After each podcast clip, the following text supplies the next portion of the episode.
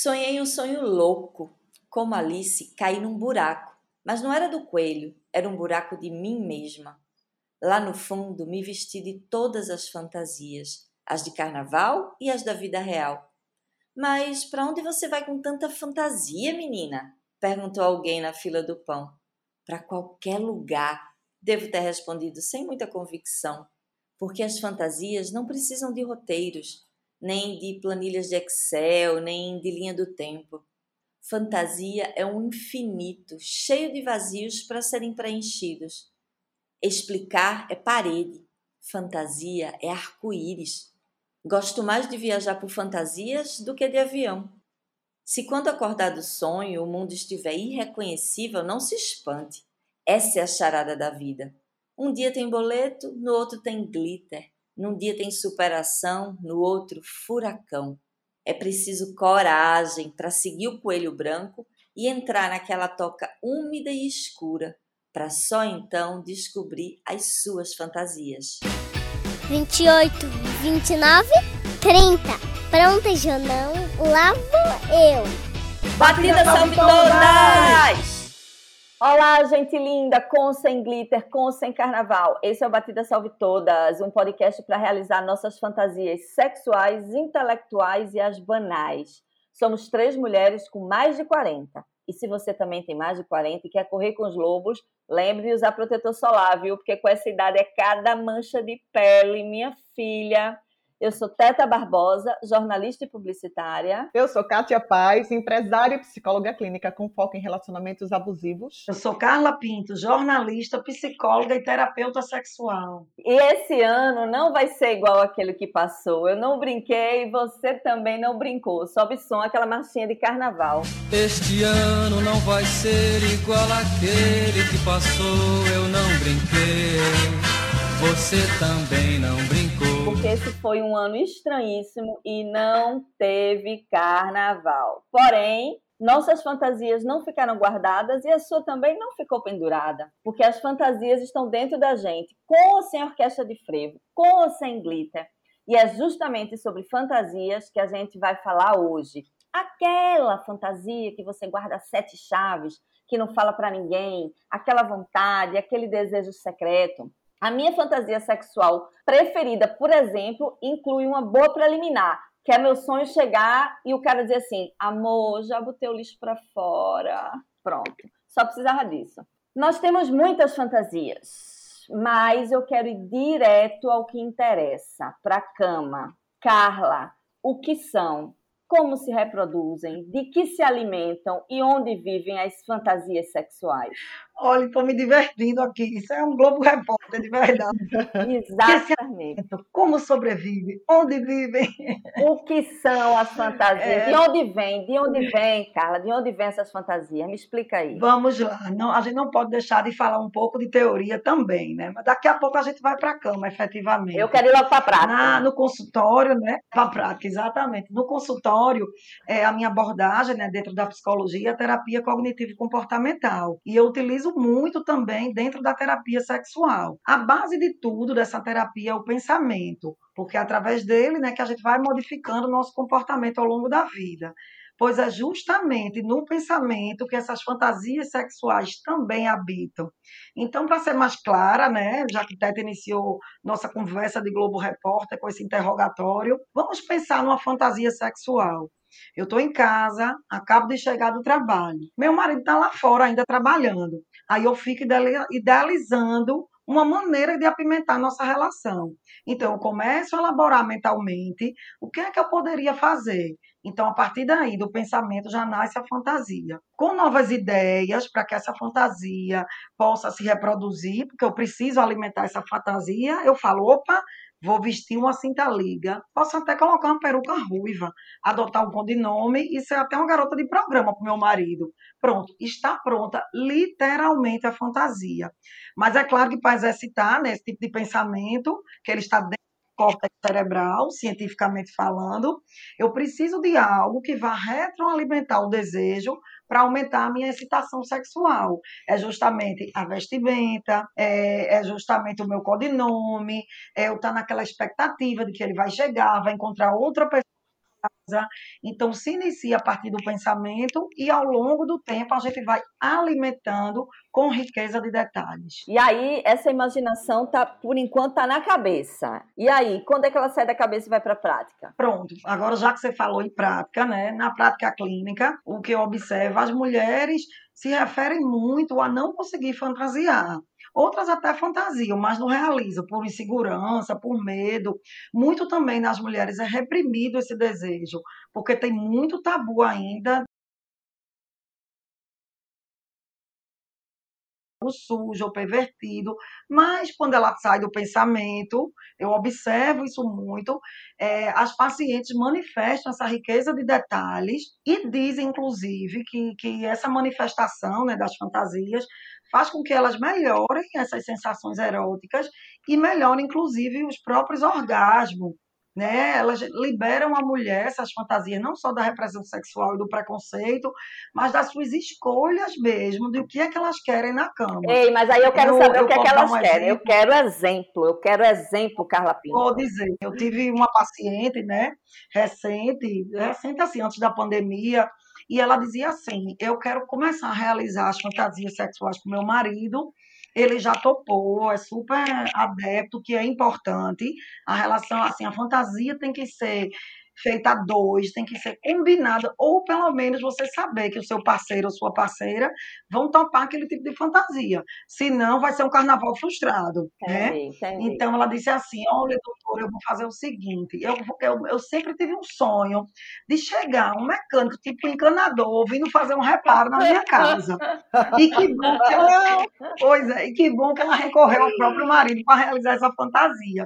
Então, minha gente, eu tive que fazer cara de paisagem porque foi hilário, porque os dois se divertiram, mas não deu certo. Vejam o que aconteceu era um apartamento, ela morava dois por andar, porta com porta. Uhum. É, o marido se vestiu de mecânico na área de serviço, botou um macacão, sem camisa, se pintou de graxa, pegou a maleta da casa de ferramenta, saiu pela área de serviço e foi tocar na porta da frente. É Para ela atender. Quando ela abre a porta, pra, e tocou tindom, aí lá vem ela, já de cinta leiga, com uma taça na mão, sabe? Ai, Você demorou para fazer o serviço. Só que, infelizmente, para tristeza deles, a vizinha vinha chegando para levar conservador elevador. então não entendeu nada na, como é que o vizinho tá lá fantasiado de mecânico, a outra esperando assim da liga.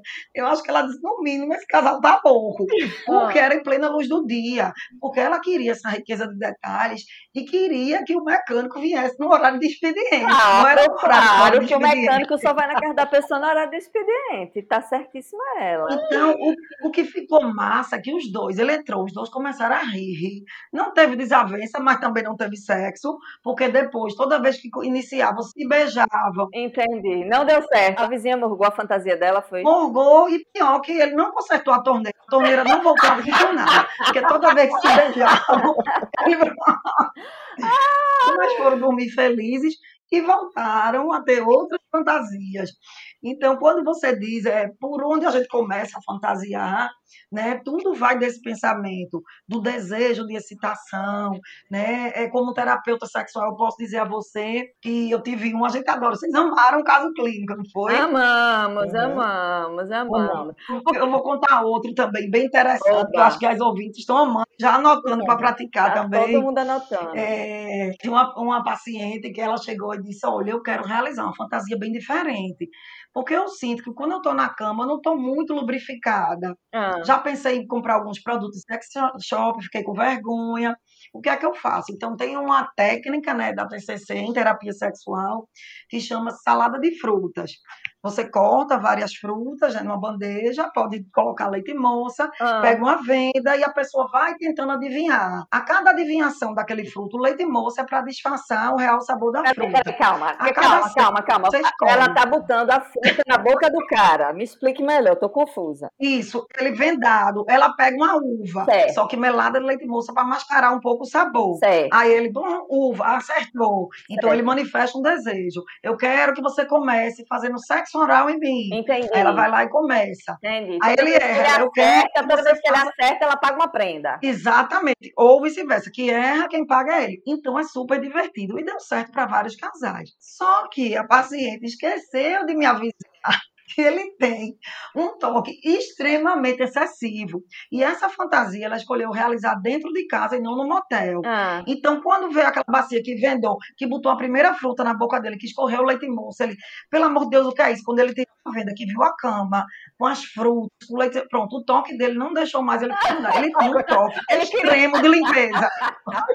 Ele queria lavar o lençol. Você tá usando meu lençol, você tá Exato. usando meu lençol. Isso mesmo, Teta. Vai melar o lençol, depois vai dar trabalho, esse leite moça vai grudar. Então, essa realmente. Então, eu, eu me identifiquei saber, com ele aí, né? viu? Eu me identifiquei com ele. Esse negócio de chantilly de leite moça no meu lençol, não venha não, velho. Porque depois quem vai lavar sou eu. Exatamente, exatamente. Mas a gente tem que ver, né, que, que realmente traz benefícios para a mulher, para a relação conjugal. A fantasia sexual é extremamente importante. Minha gente, eu me lembrei de uma agora, de um programa de TV. Veja que situação. Tu falou agora do leite moço, eu me lembrei. Era uma adolescente, sei lá, uma menina de 16, 17 anos, em um programa de TV, descobriu que ela era super fã de algum popstar. E aí resolveram fazer uma surpresa para ela. Sabe aquelas coisas? Combinou com a mãe. E aí a equipe de televisão chegou antes da menina chegar da escola e se trancou num armário que tinha na tele, que tinha dentro da casa, na sala.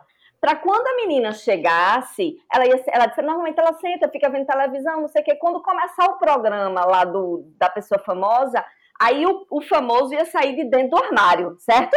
Aí ela chegou, só que em vez dela ligar, ela ligou a televisão, tirou a calcinha, botou leite moça lá pro cachorro vir lamber. Minha nossa. Agora, observe que a equipe de televisão estava escondida no armário assistindo aquela situação. A menina, Ah, que horror. a pobre da menina, no sofá, botou leite moça pro cachorro lamber. E ele, quanto mais ele lambia, mais ela botava leite moça. Quanto mais ele lambia, mais ela botava leite moça.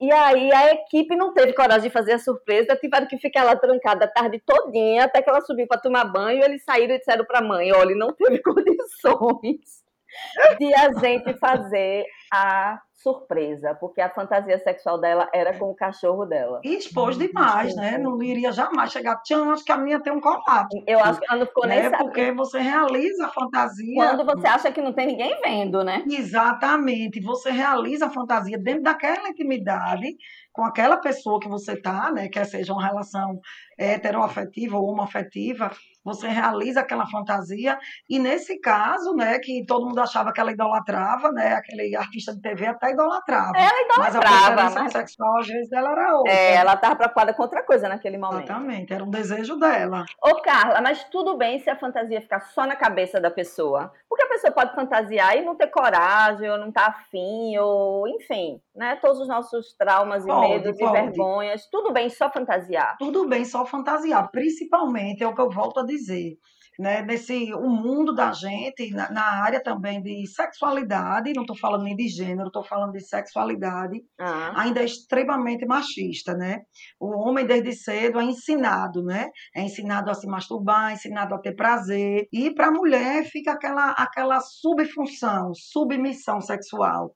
Então a mulher quando pensa, né, no, no em questão das fantasias, além de tabus religiosos, né, a mulher pensa se re- refere como algo sujo, algo pervertido. Então a partir do momento que está no pensamento, não necessariamente é, ela se sente culpada, né? Ela se sente culpada. Agora, quando realiza, aí pode vir a culpa, mesmo que dentro do desejo dela, para você ver como esse inconsciente coletivo, né? é o que eu ia perguntar, é o que eu ia perguntar. Tem caso de pessoas que realizam fantasia, mas depois vai para o consultório porque se sentiu culpada, que não conseguiu administrar aquilo na cabeça. Tem, com certeza, com certeza. Eu, eu vou contar um caso a vocês disso, né, de se sentir culpada, que era uma fantasia sexual dele, né, do parceiro, e ela procurava corresponder, mas ela fazia depois se sentia muito culpada, muito extremamente culpada. Por muito tempo, ela se, vamos dizer assim, se anulou e só passou a praticar sexo anal, né? Então, assim, ela vinha Que cheia era o que ele queria. o que ele queria. Era uma fantasia dele e ela queria corresponder, satisfazer e terminava a relação. Ela não tinha orgasmo, ela não sentia prazer. Mas, veja, você realiza a fantasia sexual de um outro por submissão e não por prazer, para você ver como a questão da fantasia sexual tem, tem vários aspectos a serem analisados, né? Isso acontece Então muito. ela praticava o sexo anal, né? Sentia dor, desconforto e ainda sentia culpa no outro dia. Poxa, porque o que a igreja prega é os órgãos sexuais são feitos, são por encaixe. Ela vinha culpada. Então eu tirava a culpa dela em parte. Onde é que você viu isso? Isso não é bíblico. Isso não é bíblico. Agora, tem as formas de se praticar o sexo anal. Pode ser fantasia do homem, mas tem que ser prazeroso para a mulher. E outra, não é sua fantasia. Você não precisa concordar com isso. E cadê o seu prazer? Onde é que fica? É, Quer dizer, realizar uma fantasia sexual em detrimento ao sofrimento, à angústia do outro é bem complicado no relacionamento. Isso, é, isso acontece muito frequentemente em relacionamentos abusivos. Inclusive, geralmente, aquela pessoa que está abusando, né, o abusador, porque eu sei que esse é um nome, nome, meio pesado, mas no relacionamento abusivo tem uma pessoa que é vítima e tem uma pessoa que está abusando. Então o nome é abusador mesmo, sabe? É porque é só, não é que o nome seja pesado, é porque às vezes a gente tem dificuldade de identificar, né, que aquele marido ou aquele namorado é abusador. Isso. É difícil de você colocar Exatamente. esse nome. Vai, continua, Kátia, me, me, conta, o que é que chega no consultório? Esses abusadores, chega muito desses abusadores é, fazerem é, uma projeção dos seus desejos, das suas fantasias na vítima. Eles começam a tentar convencer a vítima que é ela que quer aquela coisa perversa que ele que quer, na verdade. Então, eu tenho, já tive pacientes que têm, é, foram forçadas a fazer homenagem com outra mulher, colocar outra mulher junto. Muitas vezes aconteceu isso. Eles fazem com que elas achem que são elas que querem, fazem com que elas até busquem, procurem, conquistem mulheres. Hum, Aí, eu tenho uma história sobre isso. Eu tenho uma história sobre isso. Já, já. Continue, continue. Eles é, fazem todo, todo tipo de, de é, satisfação de desejo próprio sem se preocupar se a pessoa está de fato feliz, quais são as consequências dessas realizações, dessas fantasias. O meu caso de quase fantasia sexual, que era fantasia sexual dos outros, que eu quase entrei, sem, sabe quando você entra numa roubada sem saber que tá entrando? Que você faz assim, o que é que eu tô fazendo aqui? que eu acho que é um pouco isso aí que, Carla, que Kátia falou. Eu saí para beber com uma grande amiga minha. E aí ela tinha chamado uma outra amiga que eu não conhecia, conheci no dia, essa amiga nova, certo? Passamos ali a noite conversando, bebendo, conversando, bebendo, conversando, bebendo. E essa amiga nova começou a falar sobre poliamor, que agora é o, é o jeito novo de falar homenagem, porque homenagem é pro, pro velho que nem a gente, pro pessoal jovem é poliamor. Não, porque poliamor, porque meu namorado poliamor, porque ele gosta de poliamor, porque... Aí eu disse, amiga, me explica aí esse teu poliamor, me explica aí o que é poliamor. E aí ela explicou que ele tinha vontade de transar com ela e com outras mulheres, certo? E que ela tinha cedido já umas duas vezes. Ele chamava uma amiga dele e transavam os três certo? A minha amiga que foi beber comigo ficou bêbada e foi-me embora e me deixou com essa amiga nova. E fiquei eu e ela lá, conversando, bebendo, conversando, bebendo. E ela falou assim: Ó, oh, tá tendo um show, tá tendo na Zão Zumbi, no Marco Zero. Vamos pra lá, vamos andando. Eu digo, bora. Sei lá, era cedo, 11 horas, eu tava sem job. Eu, vamos. Aí fomos eu e ela andando pelo, para o Marco Zero. E ela falou assim: então, tu não topa não? Aí eu disse, Como, topa o quê? Como assim? Ela disse, porque veja, porque toda vez é meu namorado que arruma uma amiga. E eu disse a ele que a partir de agora eu só ia fazer se eu arrumasse amiga, se fosse uma mulher que eu quisesse. Então, vê, ele já transformou de um jeito que ela não só cedeu, como ela já estava procurando. É porque parecia ser uma necessidade dela. É, o que ela Exatamente. Fez, o que aconteceu foi um chama, uma identificação projetiva, entendeu? Ele projetou nela um desejo, uma vontade, uma característica, e ela se identificou, entendeu? Pois eu fui a objetificação projetiva de, dela. Sobrou para mim essa porra, entendeu? aí, resultado. Dizer, iria sobrar, né, se você fosse. Aí ela diz, aí ela, a gente conversando, eu já bêbada, tava bebendo desde 4 horas da tarde, era 11 horas da noite. Aí eu, bora, amiga, qualquer dia, vamos, eu topo, super, tá bem louca, né? Agora eu disse topo, tipo, sabe quando você diz assim, vamos marcar? Aí você diz, vamos, mas você nunca vai marcar. Tipo agora na pandemia, que você diz, que, sabe, sabe na pandemia que você diz, amiga, faz muito tempo que a gente não se vê assim, que tiver vacina, a gente vai sair. Mas você sabe sabe que você não vai sair com aquela pessoa. É aquele, vamos marcar, é vamos é, se ver. Sabe como é? E aí eu falei, claro, amiga. Pra se livrar logo. Vamos, claro que vamos, vamos, super top, super top. Ela, então, ele tá no backstage esperando a gente, aí a gente já pode ir direto e vai pra casa dele. Minha irmã, nessa hora eu quase desmaiei. Aí eu disse, como assim? Hoje? Aí ela disse, sim, hoje, por que não? Aí eu disse, porque eu, porque eu não estou com a lingerie apropriada, tu entendeu? Eu não consegui pensar, Carla Pinto, eu tava bêbada demais nesse dia, e eu fiquei pensando, caralho, como é que eu vou dizer que eu não quero se eu acabei de dizer que eu quero? Entendeu? Aí eu, claro, amiga, vamos, vamos. Aí eu pensando, né, de chegar no Marco Zero, o Marco Zero vai estar tá lotado, eu vou dar um perdido nessa menina. E tô eu aqui, ó, andando em direção ao Marco Zero, pensando, como é que eu vou fugir? Como é que eu vou, eu vou dizer que eu tô passando mal? Mal? Será que eu finjo que eu vou vomitar? Será que eu digo que eu tô com dor de barriga? E andando para Marco Zero. E ela muito empolgada, tipo, que massa que sou eu que vou levar alguém. Vai ser massa, você vai adorar, a casa dele é massa. E ela tinha certeza que eu estava indo para a casa do namorado dela transar com ela, que eu tinha acabado de conhecer, e o namorado dela. E aí, quando chegou no Marco Zero, graças a Deus, eu encontrei um amigo, assim, vi um amigo de longe, eu disse, eita, fulaninho tá ali, vou ali falar com ele, vai lá chamar teu namorado e tu me encontra aqui. Aí lá, beleza. Aí, menino, ó, eu dei uma carreira. Encontrei esse meu amigo e disse, me tire daqui, pelo amor de Deus, me coloque no primeiro táxi, pelo amor de Deus, eu preciso ir pra casa, corra!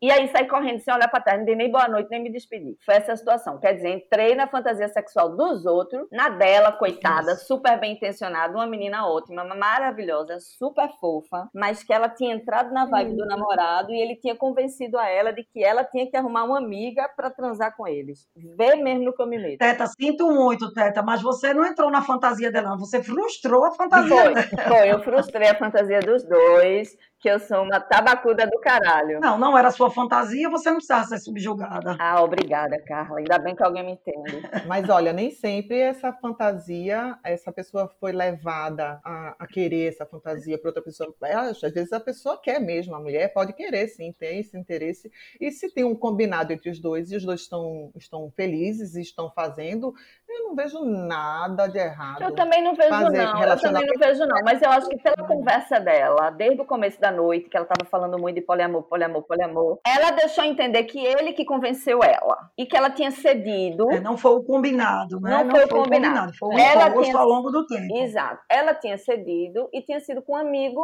com a amiga dele. E agora ele estava querendo de novo. E aí foi, eu acho que foi meio que o jeito dela dizer, ó, oh, não tô mais muito afim. Aí o jeito dela dizer foi, bom, eu agora só vou se for com uma amiga minha, se eu que escolher. Ou sei lá, também vai que ela, ela fez a primeira vez e gostou e queria agora tentar com é. alguém. E aí ela me elogiava tanto que eu tava quase cedendo. Ela dizia: Porque você é linda, você é tão incrível, você é tão inteligente, eu acho que vai ser massa. Aí eu, ai meu Deus ah, do céu. É, que ela gosta, a fantasia sexual ido, dela era manuscrito. Tá, tá. Menina, besteira, tu devia ter ido pra ter coisa pra contar mais, mulher. Eu tu acha muito, que eu devia ter é ido, muito... Kátia? Eu, eu acho, não, acho que naquele momento lá não, ela não tinha ainda certeza. Não. É tanto que ela quis se livrar. É, eu acho assim, a fantasia sexual, na verdade, ela traz inúmeros benefícios. Agora, tem que ser boa para todos que participam. Porque ali, veja, quando você fantasia, como o Teta mesmo disse, que as fantasias que fiquem só na cabeça, é, você conhece o próprio corpo, é, você sai daquele lugar comum de passividade na relação. Poxa, um dia vou, vou fantasiar que eu sou a dominadora, então eu que mando fora a cumplicidade que aumenta entre o casal, porque você leva o diálogo para a cama. Você pode verbalizar o que gosta, o que não gosta, tira o sexo daquela monotonia, sabe? Porque você sabe que rotina, pela fé de Cristo, acaba qualquer relação. É. Então, não é não. Então, as fantasias, elas podem sim reacender aquele fogo que deixou adormecido, né? Aguçam sua imaginação. Agora, sabe uma coisa que eu li, Carla? Que apesar de ser mais comum hum. essa fantasia de um homem com duas mulheres, na real, na real, foi feita uma pesquisa em Londres que mostra que a, a fantasia dos homens é dois homens e uma mulher. Ele quer ver a mulher sendo comida por outro cara.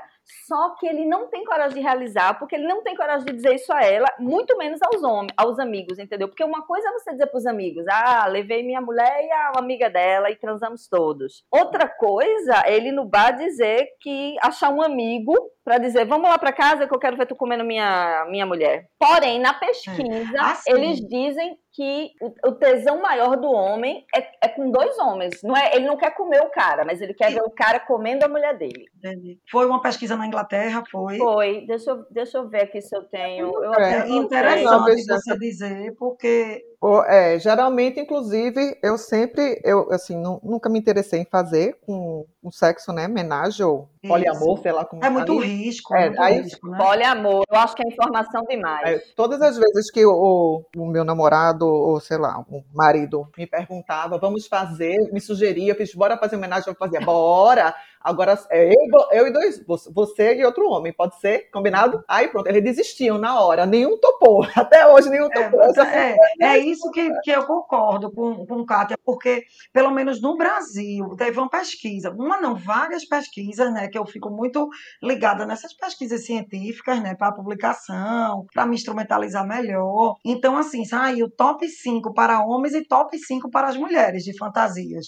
Então, top, top 1 para os homens, homenagem a Troar. Agora, as mulheres e ele. Exatamente. Aí, em segundo lugar, vem a masturbação. Terceiro, ele recebendo o sexo oral de uma mulher, ele fantasiando né, na cabeça. Quarto, as fantasias sexuais. Masturbação como? A mulher masturbando ele? Ou... Ele mesmo se masturbando, não. Ele mesmo? A fantasia dele é ele mesmo? Não, veja, ele mesmo. Por quê? Porque ele pensa. Então, a sensação do prazer remete. Eu tenho certeza. Olha, uma mulher não consegue masturbar um homem do jeito que ele mesmo consegue. Lógico que a interação sexual tem o beijo, mas, mas o manejo manual, digamos assim, o homem já está mais acostumado.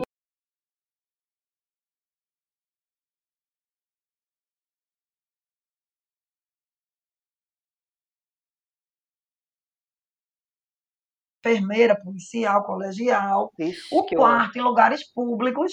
É, e o quinto, sexo anal, que muitas vezes, de, dentre várias pesquisas, os pesquisadores esperavam estar em segundo lugar ou terceiro, mas foi para quinto. Agora Entendi. vamos ver o top 5 das mulheres. É isso que me interessa. Pronto, vamos lá, mulheres ouvintes, vamos mudar essa realidade, porque o top 1 para as mulheres ainda é uma questão cultural e machista. O 1 ainda é ser submissa, controlada é, por aquele homem poderoso e valente. Uma coisa 50 tons de cinza. Infelizmente. E o 2 é a mulher à espera do príncipe encantado. Eu já ia dizer um palavrão, mas eu não sou de chamar palavrão. Eu digo por você, puta que o pariu, caralho. Desculpe, é, que fantasia, fantasia é essa? Boa até. Gostei, porque, pelo amor de Deus, a espera do príncipe encantado. Aí a terceira é que vem a menina má. Poxa, finalmente vem uma fantasia boa, né? Porque a gente já cede tanto no dia a dia que a menina má vai mandar nesse dia na cama. Em quarto lugar é que é a dominatriz, né? E ela assume as, as rédeas mesmo da relação. Entendi. Putz, vamos botar esse, esse chamar dominatriz as, mulheres, eu, peço a vocês ouvintes. Eu, eu, achei que as mulheres fantasiavam sexo com desconhecido, não como essa que, que tua paciente falou de, do mecânico, do entregador de água, do não sei o que lá. Mas aí, veja, aí se encaixa mais, não é nem necessariamente num desconhecido, é numa fantasia, no estigma daquele serviço. Porque na cabeça dela, por exemplo, lá via o mecânico forte, com aquela mão máscula para ajeitar a torneira. Então, se pega na torneira daquele jeito, imagina quando pegar nela. Tá entendendo? Quando pega na chave de cano, misericórdia é melhor do que um vibrador. Tá entendendo? Então, na cabeça da mulher. Na cabeça da mulher passa isso muitas vezes. Então, isso aí é, é notório. Mas vamos embora colocar a gente ser dominatriz no top. A gente foi, a gente foi condicionada, né, para todas as histórias Isso, infantis, todas as histórias do príncipe que salva a mulher, do, do e a mulher sempre num lugar de fragilidade, de submissão, sendo salva, com as trifadas todas. E até isso que você pontuou é bem interessante, porque transfira para a vida real, para as profissões. Aí o homem sonha ele é um médico no hospital. Eu sei porque eu li muitas histórias né, nos livros para tentar identificar. Aí o homem é um médico, mas que pega a enfermeira. Aí a, a mulher já sonha que ela é enfermeira e a... Não é história em livro, não, porque eu tenho uma amiga minha que o marido é médico e pega as enfermeiras. Não é história de livro isso, não. Ainda bem que não disse o nome. Mas assim. Logo avisando. O nome disso não é fantasia, não. O nome disso é putaria mesmo. Mas, mas veja, mas tem muito essa fantasia. O que eu quero dizer, quando o homem fantasia que ele é um médico, que ela é enfermeira, dá também essa ideia de ser subalterna, dele mandar. A mulher já sonha ela, a enfermeira e o médico vindo para. Tá entendendo a mentalidade? Por exemplo, o professor tá ali, a estudante que tá, querendo ou não, uma posição inferior. Aí a mulher sonha no professor. Eita, pronto. Essa era. É? Você agora tocou no meu ponto fraco, Carla Pinto. Eram as minhas únicas fantasias sexuais. Pronto, agora a fantasia de teta! A gente achou a fantasia de teta. Eu, minha fantasia sexual, eu queria dar para todos os meus professores de literatura e de história. Todos. Eu me apaixonei Sim, mas é novidade pra gente no Batida Salve Todas as que a gente sabe desde o primeiro programa que você adora todos, todos os professores de literatura eu queria dar. Era a minha única fantasia sexual. Agora que eu me lembrei, ah, os de matemática eu não queria, não. Agora os de literatura eu dava facinho. Posso fazer uma pergunta discreta? Pode. Faz, faz, faz. Faz, faz, faz. Agora diga, a pergunta que não quer calar. Já teve acesso a algum manuscrito de algum professor? Nada, não, de jeito nenhum. Era só fantasia, era só amor platônico. Nunca consegui, era só amor platônico. Fazia na cabeça, que nunca só verbalizou, nem realizou. Só na cabeça, mas tudo certo. Tudo Teta tá muito fraca, é. bicho. É muito fraca, é muito fraca, Teta. Eu pensava... Oh, e aí, olha, Katia Não, veja, eu tinha aula de literatura, em vez de transar com cara, eu ia para casa ler Dostoiévski, eu ia ler Manuel de Barros, entendeu? Eu realizava minha fantasia ali, lendo o que ele tinha mandado eu ler e estava tudo certo. Até que essa fantasia foi benéfica. Foi, foi. Né? Não sei nos países teve algum benefício. Foi, foi. Mas nenhum nunca me deu bola, não teve Ai. jeito. Agora, só, vamos sair só um pouquinho das fantasias da cama, que são muitas e a gente vai voltar já já, porque eu tenho outras para contar. Mas eu queria falar. Ah, tava tão divertido. É, calma, eu vou voltar, eu vou voltar, eu vou voltar pro poliamor, porque o poliamor me persegue até hoje. Eu ouço poliamor sai correndo sem olhar para trás. Voltar pra cama! voltar pra cama! Voltar pra cama! Mas olha, não, eu quero falar Maria, das chega fantasias. A dar uma dó. Eu quero falar das fantasias fantasias que a gente usa no dia a dia, nas máscaras, nas personas que a gente veste, a fantasia do Instagram que a gente finge um casal perfeito que não é, uma vida perfeita que não é, a fantasia do dia a dia que eu, por exemplo, essa, eu, eu visto essa fantasia de intelectual, né? Eu finjo que eu sou culta, porém eu tenho uma síndrome de impostora que eu sei que eu não sou culta porra nenhuma, que eu nem leio nem escrevo quanto eu deveria ler e escrever. Você finge que é o quê? Finge que é o quê? Culta! Ah, porque meu microfone deu um problema. Tu só ouviu a primeira sílaba, foi, amiga? Foi, amiga, foi o microfone. Não, eu tô aqui falando direitinho, amiga, que a minha fantasia, a persona, a máscara, eu vou falar agora então máscara, tá? Que a gente usa no dia a dia, que você finge que é para não é para agradar, né, mas para performar socialmente, né? E aí eu fico pensando nas fantasias que a gente usa, nas personas que a gente usa num relacionamento, coisas que a gente finge que, principalmente no começo, você finge umas coisas, aí depois você não é bem aquilo que você fingiu, aí dá merda. Então, Kátia, tu que é a mulher dos relacionamentos aí, me diz que tipo de fantasias de máscaras e de coisas que a gente finge numa relação. Ah, meu Deus, chega a dar uma dor no coração falar de relacionamentos abusivos depois da gente morrer de rir.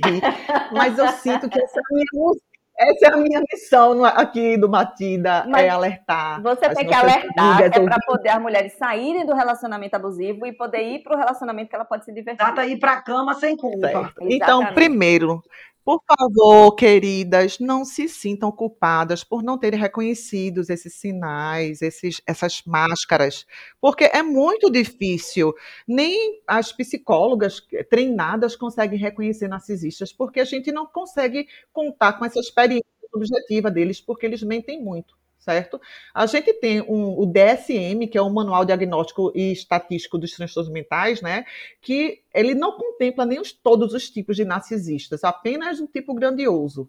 É, e a gente não consegue, porque no começo tem essa fase de romantismo que a gente chama de love bombing, né?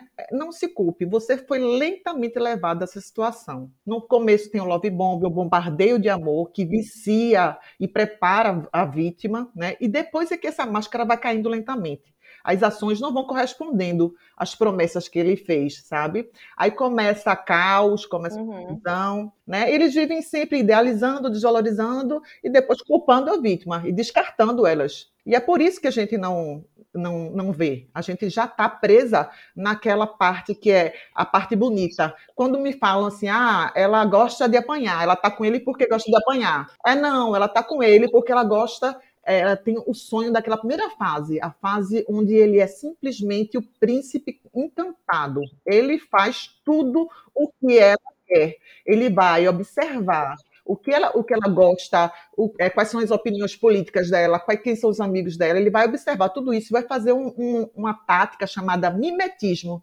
Mimetismo é uma capacidade que alguns animais têm de se camuflar feito um camaleão, sabe? Então ele vai imitando a vítima, Isso. fingindo ter gosto e opinião idêntica à sua. Ah. Aí vocês parecem feitos um para o outro, sabe? Aí é muito difícil, porque você acaba se apaixonando por você mesma. Hum. Ela vai se entregando, a vítima vai se entregando por completo, porque ela se apaixona no espelho, ela se apaixona por ela mesma. Poxa, ele é perfeito. E quando é diferente, as diferenças se completam. Nossa, ele é, ele é minha alma gêmea. Nunca conheci ninguém como ele. A gente foi feito um para o outro, entendeu? Então, por isso que é difícil.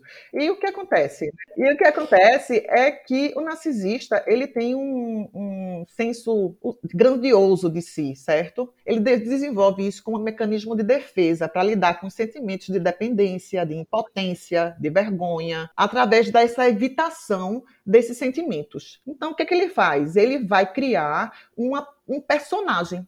E esse personagem, a gente cons consegue listar alguns tipos, né? Existe um narcisista aberto, que é narcisista grandioso, que é aquele que ai, chega beijando o ombro, é, quer atenção o tempo inteiro, é, tem um self bem inflado, é superior, é manipulador, tem tendências mais agressivas, fala alto, é exagerado, né? delírios de grandeza, mentiroso, mimado. Entendeu? Esse é o narcisista grandioso. A gente tem também o narcisista secreto. Ah, mas mimado, amiga, são é. todos, viu? Mimados são todos. Exatamente. Vou te falar, aí tem também o, o, narcisista secreto, que é o narcisista vulnerável.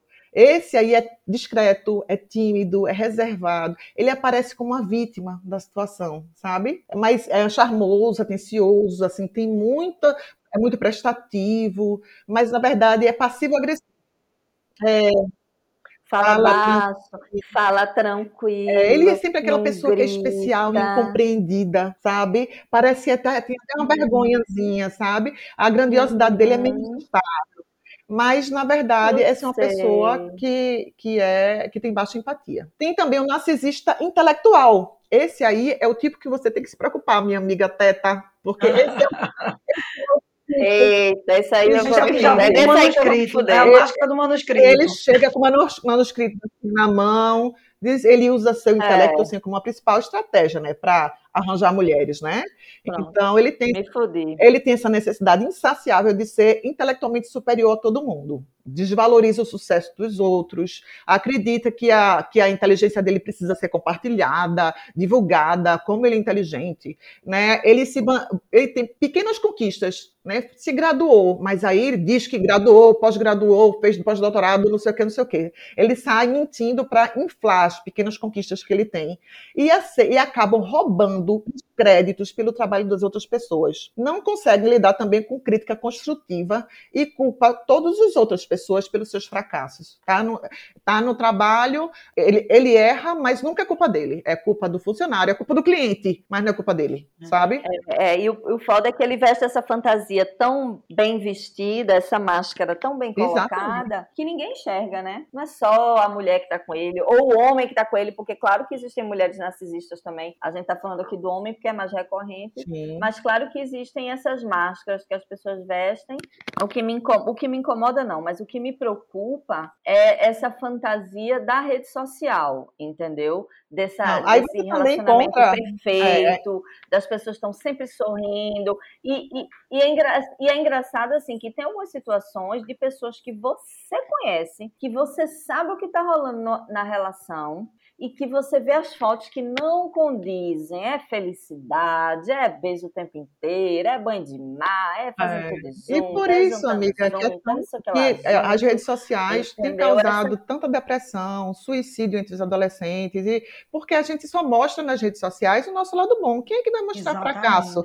Quem é que vai mostrar, olha, que não está conseguindo pagar as contas esse mês? Quem vai mostrar que o filho fez uma coisa errada, acabou se descontrolando, gritando? Não tem, está mostrando a parte linda. Aí você chega ali e você faz uma comparação com a sua vida real, e é aí que vem essa depressão, é aí que vem essa, essa angústia, essa ansiedade de tanto ver que tá todo mundo levando a vida melhor do que a sua, entendeu? Ô, Kátia, me corrija se eu estiver errada, Kátia. Ah. E em relação assim, em, a gente, você estava falando das máscaras do relacionamento, a Teta abordou essa questão das redes é, sociais. É, eu vou voltar essa, ainda. essa felicidade aparente das redes sociais são as máscaras utilizadas muitas vezes para ocultar né, aquele relacionamento abusivo, narcisista que ele tem dentro de casa. Não, isso é loucura ali, eles estão bem demais. Nunca ninguém vai desconfiar, digamos assim, né? É, quando você vê uma pessoa que bota a foto do, do, do WhatsApp, é ele e ela junto, é, são sempre o casal, é sempre o casal, é sempre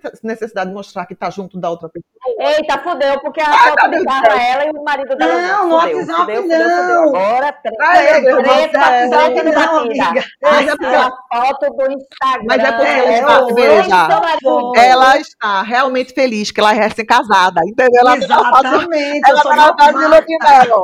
Então deixa ela curtir, porque ela, deixa ela curtir. Boa, Kátia Paz, me defenda. Tá vendo, Kátia? Você acha que é um relacionamento abusivo? Agora não, acho não, acho não, acho não, acho não. Acho de jeito nenhum. Acho de jeito nenhum. Acho que você está realmente feliz vivendo sua lua de mel de verdade e, é que, e que e que dure para sempre, meu amor. Não acho isso Amém, não. Agora, agora quando a gente vê que aqueles casais é, colocando muita foto, então muita declaração de amor, muito é. demais, é, excessivo, mostrando aquele relacionamento, é, às vezes tem alguma coisa por trás. Aí, voltando para as mídias sociais, é, voltando para as mídias sociais outra, né? e para e os tipos de narcisistas, a gente encontra um tipo de narcisista que é o narcisista somático muito nas mídias sociais, que é aquele que utiliza o corpo e a aparência física e a sexualidade como a principal forma de obter esse suprimento narcísico, né? Essas mulheres ou esses homens. Eles têm uma preocupação excessiva com a aparência, são super vaidosos e têm essa hipersexualidade. Eles ficam flertando com todo mundo. Eles só ficam felizes e completos e saciados se todas as mulheres que eles conhecem têm algum interesse por ele. Então ele tenta tudinho, ele sai olhando, dá em cima de todas, né? Ele tem muita inveja, é, tem muita infidelidade, ele cultiva um harém de, de mulheres, né? Aí tem o plano A, B, C, D. Então, esse daí, ele vive tirando selfie na Mas academia. Isso, isso aí não é é, isso aí não é fantasia, isso daí é. é esse é o tipo de narcisista, né? É uma fantasia. que ele, ele se coloca como se ele fosse um, um cara disponível, um, um cara para você namorar, para você se apaixonar o tempo inteiro, entendeu? Ele nunca, nunca aparece como um cara casado e fiel, entendeu? Entendi. E tem, por último. Eu tô vendo aqui, ó, tem uma. uma... Ah, tem outro narcisista. É, pronto, Deus, é esse é, é o último tipo. Pelo amor de Deus. Que esse é, é o que. Veja, esse é o que é, é mais perigoso de todos, que é o narcisista perverso, que ele é o sociopata ou psicopata. Esse aí, ele faz uma manipulação assim proativa mesmo, sabe? Ele é sádico, ele ganha prazer mesmo com a dor e com o sofrimento das outras pessoas. Os comportamentos dele são antissociais. Esse tem paranoia, aí é muita trapaça, muita mentira, muita raiva, vive puxando o tapete de todo mundo. Não aceita nenhuma responsabilidade pelos seus atos e não tem empatia mas eles são charmosos, né? Tem aquele charme superficial, porque eles sabem como ler é, o que é que aquela pessoa é, gostaria de escutar, sabe? Eles falam, eles ajudam. Né? Eu vi uma vez uma entrevista com um psicopata, esse narcisista perverso, e ele, que ele era abusador de crianças, e ele falou que a melhor forma de, de se aproximar da, da, Ai, das vítimas ou de, de, ou dos pais das vítimas dele, era oferecendo ajuda. Então, uma pessoa que é aparentemente super prestativa, que está ali para lhe ajudar, na verdade está querendo é, né, ganhar prazer com a sua dor. Meu Deus, que tristeza, que tristeza. É, eu, eu, eu fico muito preocupada com essas narrativas fantasiosas das redes sociais, realmente, sabe? Eu acho que a fábula do Instagram virou a continuação das fantasias das histórias infantis aquela coisa das histórias infantis que a gente falou. É um storytelling da vida real. Tem uma pesquisa da BBC de Londres, ou aquela outra pesquisa que eu falei da dois homens e uma mulher, na verdade é uma pesquisa canadense, eu achei ela aqui agora. Mas enfim, tem outra pesquisa aqui do Reino Unido, divulgada pela BBC, que aponta o Instagram como a rede social mais nociva à saúde mental dos jovens. Tem inclusive uma história de uma blogueira, minha gente, chamada Aline Araújo, de 24 anos, do Rio, ela é blogueira, influenciadora, 570 mil seguidores. E aí ela estava noiva. E aí ela vivia aquele mundo de fantasia, né? Mostrando a preparação do casamento, nananã, conto de fadas. E aí no dia de antes do casamento, o noivo desistiu. Ah. Disse que não queria mais casar. Aí ela, para não desfazer toda aquela fantasia, ela encarou uma fantasia pior que ela fez a festa de casamento ah, e casou com ela mesma. Mas continuou. É, aí deu like, aí continuou, enfim, nesse mundo de fantasia. Mas aí, claro, que os haters tiveram aquelas pessoas que. que é, ela recebeu uma série de comentários negativos de pessoas acusando ela de inventar uma situação e de criar uma situação irreal e de que ela vivia no mundo de fantasia e aí ela começou a ser cancelada. Resultado: essa menina não aguentou a pressão, é. cometeu suicídio. Então veja o poder. Eu, inclusive, eu li, eu li que. E o perigo eu li que é, o, o depoimento do, do noivo, né? Que o que abandonou ela no altar, ele dizendo que ela era borderline, que ela tinha um transtorno de personalidade border, borderline, que realmente é um, é um transtorno que faz com que as pessoas façam automutilação, tentem suicídio, e que era muito difícil e que ele é, achava que ele tinha amor suficiente para aguentar aquele relacionamento, mas ele não tinha. Então, ele não aguentava as, as instabilidades de humor dela. Entendesse? Entendi. Mas tem tudo a ver isso aí. E é que deve ter piorado justamente nesse processo fantasioso é da festa dos sonhos do casamento, né? E aí, a, a, enfim, a, a, fantasia vira uma história de terror. Agora me diga uma coisa, o que vocês acham desses filmes de fantasias sexuais? Vocês acham que é um desserviço, tipo 50 tons de cinza e, e, tem um que é o pior de todos, que é o 365 Dias, né? Que para mim esse 365 Dias é a história da Bela e a Fera, né? Que é, ela é sequestrada pelo cara, pelo mafioso, e ele diz que vai sequestrar ela durante um ano para ela se apaixonar por ele durante um ano. Então ela fica ali presa aquele cara e aí aparentemente ela termina se apaixonando por ele, mas porque ela não tem outra Exatamente. escolha, aquela, aquela síndrome de Estocolmo, né? Que você tem que se apaixonar pelaquela pessoa que está lhe fazendo sofrer, porque senão você, porque é, é, é, um esquema de salvamento ali, porque é sobrevivência. Então, como é que vocês veem esses filmes fantasiosos, principalmente em relação à fantasia sexual, como 50 Tons de Cinza? Porque eu vejo uma menina tabacuda e submissa. É o que eu consigo enxergar. Eu falo de 50 de cinza, e ele botando pra fuder nela. Eu falo de 50 Tons é de isso, Cinza porque eu primeiro peguei a trilogia, né? Porque quando você lê, a gente sabe, a gente fantasia. Primeiro, meu Chris Gray não era aquele, era Richard Gere, um homem mais velho, né, mais experiente. É, porque no livro você pode fazer o que você quiser. Mas a história em si, me deixou, vou dizer assim, desconfortável enquanto psicóloga. Porque é o que a gente estava falando no outro episódio, né? Uma coisa é fantasia sexual, outra coisa já é parafilia, que ali é uma doença, o sadomasoquismo. E ainda se tratando de uma parafilia, não é daquela forma que o filme demonstra. É, é uma, uma ilusão, uma máscara hollywoodiana é. para falar de um problema, um problema gravíssimo, que é o sadomasoquismo, que é uma parafilia, né? Porque ali, se você observar a fundo, não acontece como abuso ou manipulação ali tem muita coisa de consensual. Aquelas regras são claras, que podem ser aceitas ou não, né, por ela, né? E ela pede para que tudo aconteça. Ela termina se apaixonando e, e assim permitindo sentir dor, como você disse, está submissa. O sadomasoquismo, ele se caracteriza por uma pessoa que vai maltratar o outro em termos sexuais, tem que sentir dor, são aqueles plugs anais, aquela, algo que machuque de verdade, e sempre tem que ter uma pessoa submissa que aceite é, aquelas regras é, que são ditadas por ele. Só que ela concorda com tudo e não vai chegar aquele príncipe de helicóptero, não é aquele homem rico. O sadomasoquismo que a gente vê no dia a dia é a pessoa apanhando, é sendo espancada, é então, mas para vender e ter que ser hollywoodiano, tinha que botar um galã lindo e maravilhoso, pôr de rico, tem que ter um trauma de a culpa foi da mãe que abandonou. Rico, rico, rico. rico. Um trauma para variar. A culpa foi da mãe que abandonou, né? E a prostituta cria ele. E ele, por ter iniciado a vida sexual dessa forma, cria esses traumas e esses complexos. E ela inteligente, culta, bonitinha, novinha, mas submissa. Então, eu acho que nesse aspecto, até da psicologia clínica mesmo falando, ele termina prestando desserviço. Porque não é aquela forma. Veja, sadomasoquismo é uma parafilia, é uma doença sexual muito séria.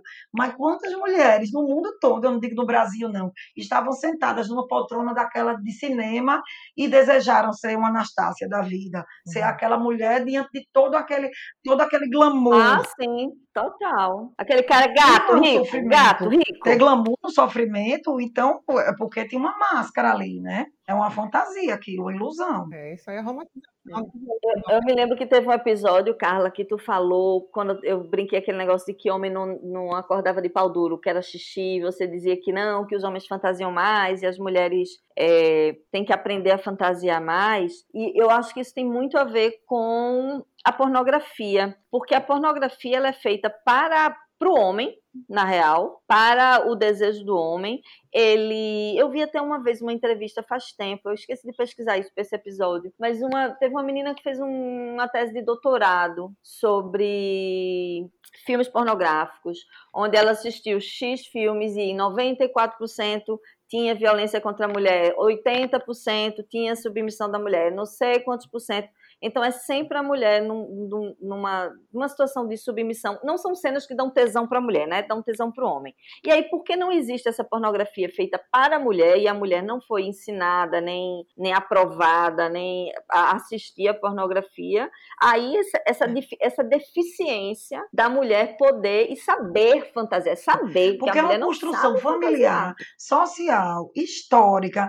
Você vê que até hoje eu, eu encontro com mães, né, de de, menina, estudinho com a filha com 15 anos. Ah, eu não, não sei, eu, eu nunca falei com minha filha sobre sexo, eu não vou falar sobre isso. Ela tá no quarto, demora, eu evito porque ela pode estar tá se masturbando. É. Então você tem que conversar. As mulheres precisam aprender desde cedo a fantasiar, a se masturbar, porque termina fazendo da forma errada. É, eu já atendi meninas com fissura na vagina, porque lápis agudo, tentam se masturbar com objetos que não são apropriados para aquela finalidade, não estão lubrificadas suficiente. Eu não digo nem perde a virgindade, porque a gente já comentou sobre isso né, em outro episódio, que a virgindade não é o ímen. Mas eu tenho, já tive paciente que rompeu o ímen com objetos, com objetos, e não necessariamente com vibradores, mas com chave de fenda, com, entendeu? É. Minha gente, por falar em objetos, eu me lembrei agora de umas histórias. Tem um amigo do meu irmão que é médico, clínico geral, e que atende no. naquele grandão ali da, da Gamena Magalhães. Restauração, atende na restauração. Na restauração. E aí, ele atende os casos mais absurdos de pessoas que enfiam coisas lá dentro. E, tipo assim, teve um cara que enfiou uma lâmpada dentro da mulher, aí a lâmpada quebrou. Vê o tamanho da merda. É, o outro botou uma garrafa de Coca-Cola. Uma, uma Barbie. Uma garrafa de Coca-Cola. Uma Barbie empurrada lá. Eu já ouvi é esse muito caso. complicado. Uma Barbie, minha gente. Ai, meu Deus. Ai, meu Deus. Lembrei do bolo que a gente ganhou agora. Ai, meu Deus. Que até a própria genitália, vejo constrangimento. Já teve casos que a gente pensa quando engata, se encaixa e não solta, é só o cachorro, né? Que vive enganchado. A gente teve um caso aqui é, no hospital em si de muita repercussão. Não vou falar para resguardar, porque era uma pessoa conhecida, e eu sei desse caso, porque eu atendia a mulher e, e foi, teve que ser socorrida, saiu do motel pelo SAMU com é, fazendo sexo anal, engatada de sexo anal, engatada, porque quando penetrou, o pênis dilatou, não conseguiu Ai, mais voltar ao seu estado de descanso, de repouso, permaneceu lá ereto e não conseguia sair. Ninguém não conseguia sair. Foram enrolados no sol. Ei, então esse, esse rapaz tomou aquela pílulazinha azul, não foi? Que para não ter baixado um depois. De idade, estava com a menina jovem, bem, e oh, eles foram engatados. Né, para serem socorridos, e ela com muita dor teve que fazer cirurgia porque fissurou o ânus. Meu Deus do céu. Ô Carla, e a, lembra daquele caso que tu contou a gente uma vez, quando a gente saiu com a menina da faculdade, de um cara que ele passou muito tempo sem namorada, e aí ele só se masturbava, ele só batia punheta, e aí chegou, quando ele arrumou a namorada, ele não conseguia gozar com ela, ele só conseguia ele mesmo caso, se masturbando. Caso verídico, ele, ele trocava carícias, ele conseguia ter ereção, ele fazia penetração na, penetração na parceira, né? Ela atingiu o orgasmo, mas ela se sentia extremamente frustrada, quer dizer, era o discurso dela, porque ele não conseguia ter orgasmo, ele não conseguia ejacular, não conseguia nada durante a penetração. Então terminava, ou ele tinha que ser manipulado né, através da masturbação, ou ele ia se higienizar e ela concluía fazendo sexo oral, porque ele não conseguia atingir o orgasmo é, na penetração. São casos raros. Eu já escutei também outros casos clínicos são raros, mas era excessivo. Ele ficou com aquele vício mesmo, era assim, coisa dele se masturbar 15, 20 vezes por dia. Quer dizer que a gente volta a pensar, né?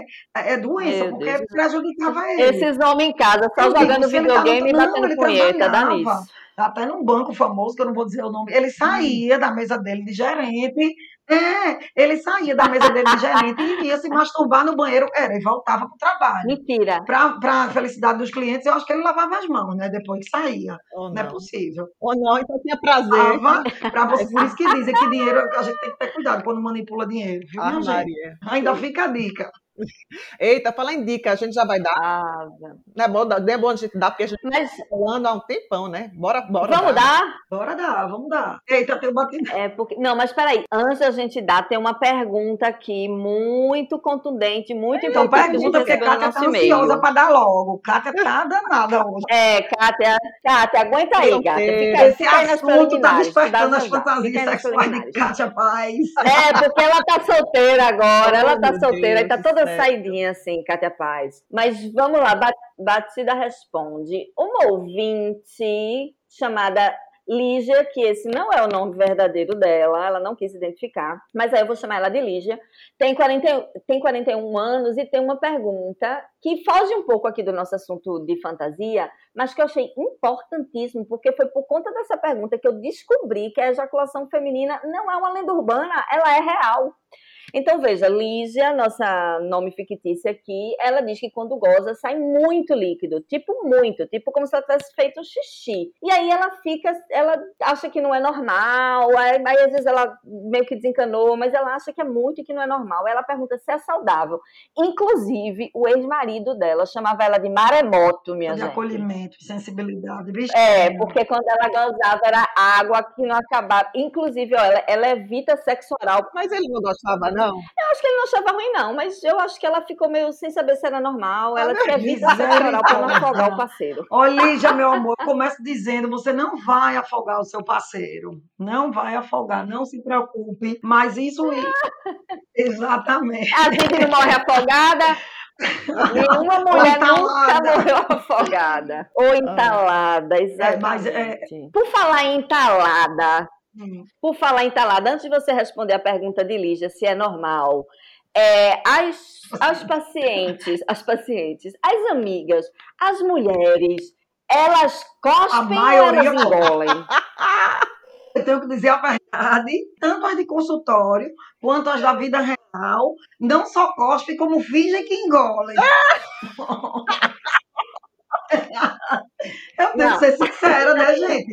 A risada de Kátia é a melhor. Ah, tem que cuspir aquela merda, velho. Claro que tem que cuspir, tá doida? Eu, eu não só cuspo, como eu não, eu não finjo, não, que engulo, não, tá doida? Eu vou, mas, eu acho que eu vou vomitar, inclusive, se eu engolir aquele negócio ali. Eu acho que tudo bem não engolir. Carla, tudo bem não engolir, tudo né? Bem não é, demais, é nojinho, super é natural. Não vou falar normal, porque em termos de, de sexo sexualidade não existe normal e anormal, existe natural. Vamos dizer assim. Não, tem gente. Mas é nojinho, é nojinho. Pela textura. É nojinho. Ai, que mulher é nojinho de besta. Mas tem gente pela textura, consistência.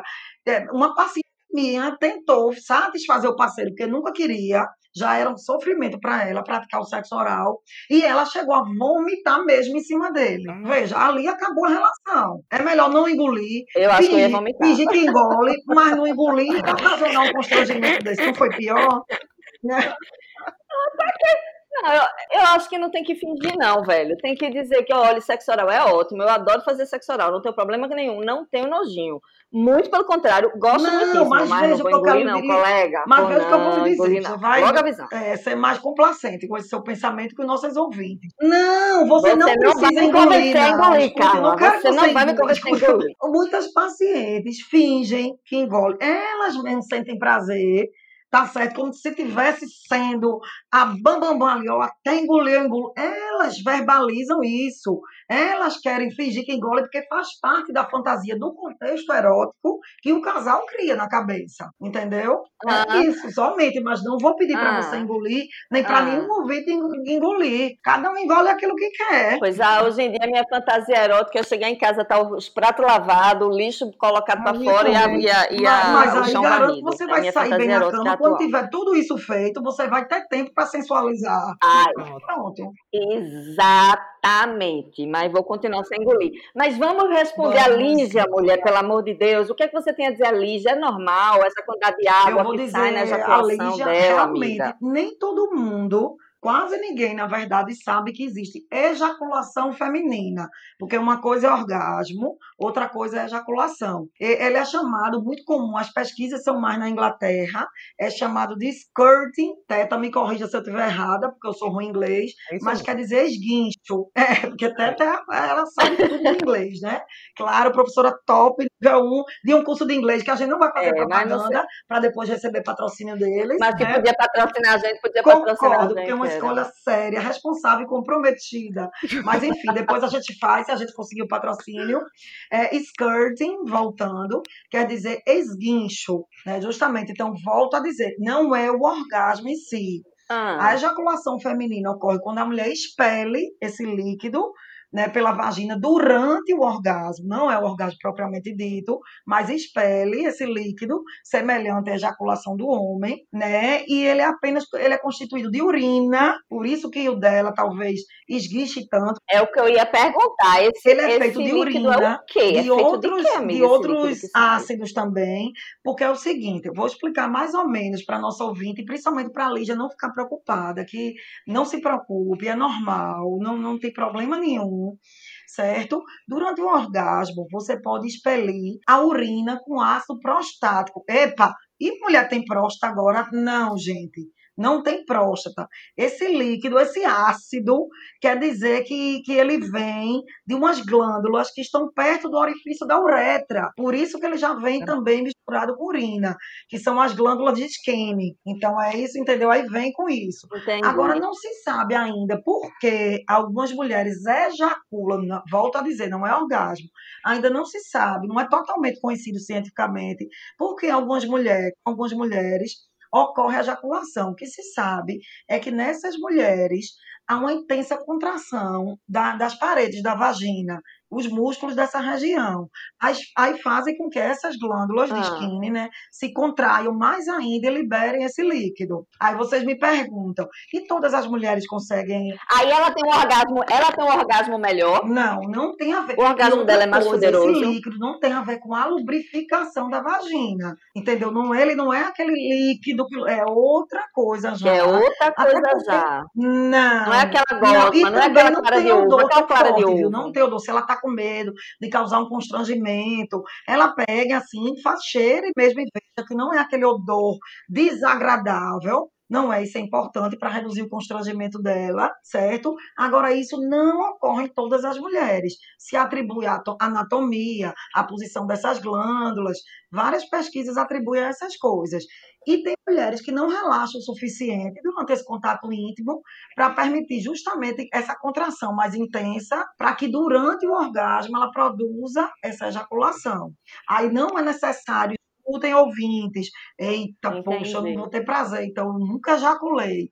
Volto a dizer, o prazer da relação, o orgasmo, não depende da ejaculação, desse skirting, desse A ejaculação feminina é uma coisa mais. É uma coisa mais. Porque, veja, uma coisa que eu vi que era na verdade, incentivado, que os homens achavam que toda mulher ejaculava, que é porque nas performances de filme pornográfico, as atrizes, elas colocam um negócio com água lá dentro. Então, na hora que o pênis entra, estoura aquele negócio, e aí sai uma água, um esguicho, que parece ah, tá. uma ejaculação, mas na verdade Exatamente. é uma coisa fake, entendeu? Rola essa performance, rola essa performance. A pessoa bota água lá dentro para fingir que tá feliz, saindo. Né? Porque muitos homens têm essa fantasia de ver esses guinchos achando que tá dando muito prazer à mulher, ou que só assim a mulher atingiu o orgasmo, né? Então, Lídia, não se incomode tanto, querida ouvinte, porque você é uma das poucas privilegiadas. Ligue sua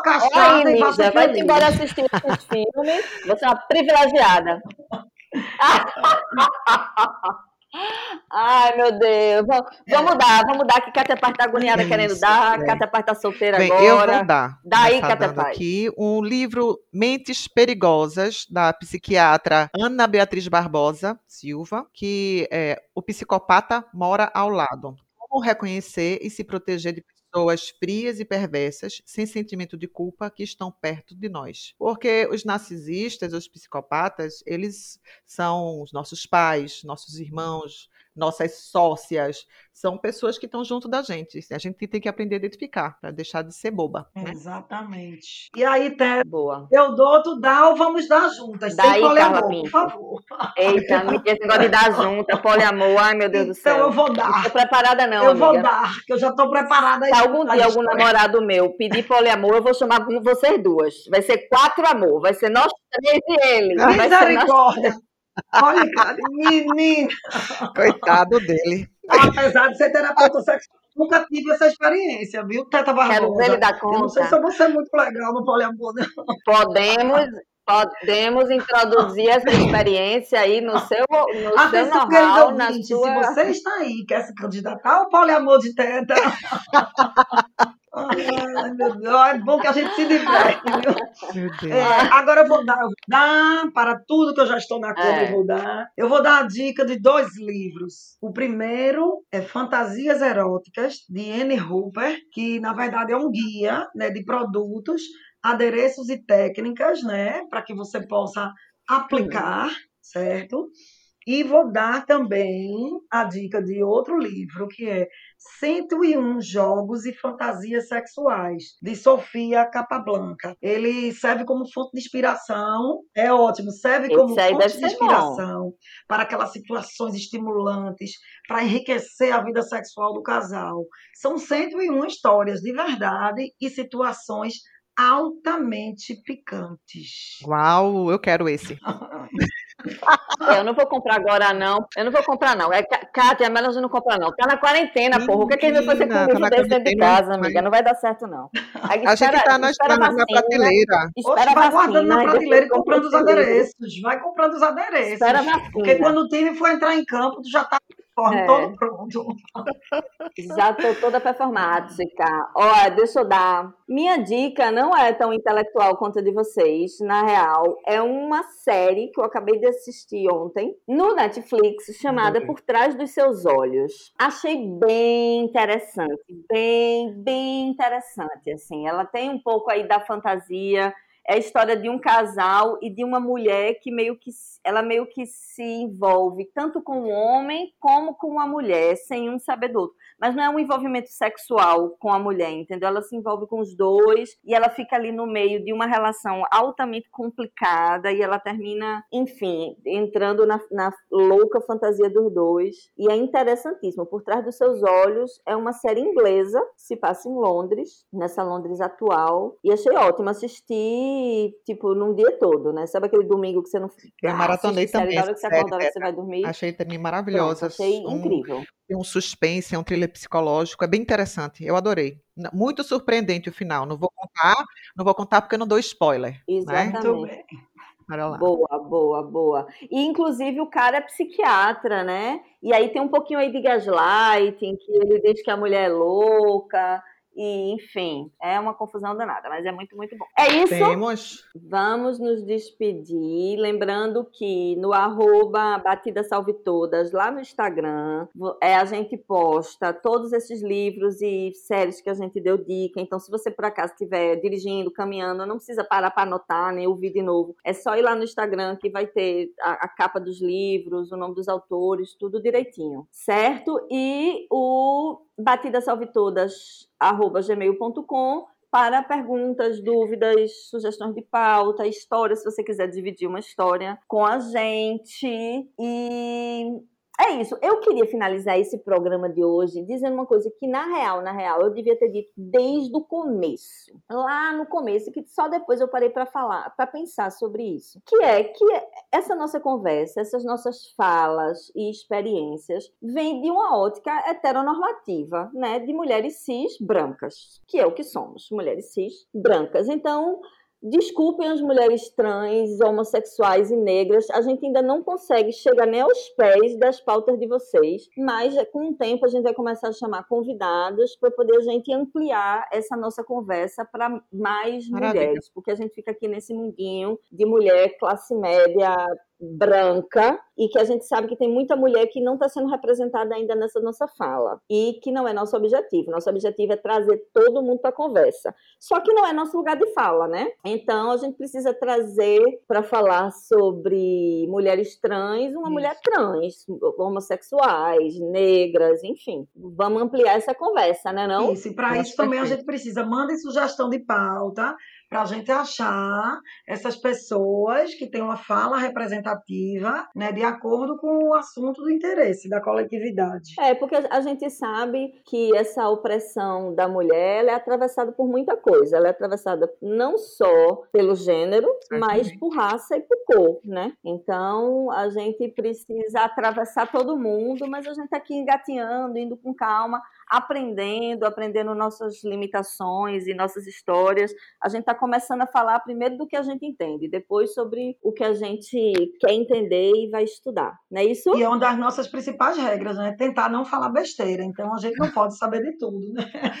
É verdade. Não, mas uma coisa que a gente faz é, é falar besteira, viu, Carla? Logo fundamentada nas experiências. E, e, é, eu tenho aqui um dado que 73% dos casos de abuso, de violência doméstica, acontece com mulheres negras. Então, exatamente. Então, esse, isso é uma coisa muito importante que a gente está falando agora, porque é para esse tipo de mulher que é, eu deveria estar ajudando, né? Que eu deveria estar falando para esse tipo de mulher. E você agora me colocou nesse lugar e eu estou aqui pensando que é, de que forma poderia também, né, ajudar, né, chamar Exatamente. alguém para conversar e se você é uma mulher que trabalha numa empresa e quer que a gente vá aí fazer uma palestra sobre empoderamento, sobre feminismo, sobre mulheres, sobre sexualidade, também pode chamar a gente que a gente vai. Porque a gente pode ampliar essa conversa, né? A gente é porque agora a gente ainda está na pandemia, não tem aglomeração, mas quando tiver, a gente tem que fazer umas rodas de conversa e ouvir outras mulheres, né? Sair desse nosso lugar heteronormativo, cis, branco, classe média né não? Formou. Dito isto, a gente vai se despedindo, agradecendo mais uma vez a nossa amada Sushi Barbosa pela edição e pela beleza das artes das nossas redes sociais, da nossa mascote Malu, que é arroba Vida Luiza. Certo, meninas? Até a próxima Até, que... Até a próxima se Deus semana. Quiser, quero dizer que hoje foi mais do que os outros os programas. Um prazer enorme estar com vocês nessas fantasias. É, esse é o programa de carro. Esse é o programa de carro. É, vamos lá, vamos lá, de todas, é de todas. O, é. o próximo vai ser dividido, porque o próximo. Não dá o próximo. Sobe a vinheta, não deixa ela dar spoiler. É... Sobe a vinheta. Então não dou spoiler, vai ter que esperar. Sobe a vinheta, Sushi. Beijo. Beijo. Pronto.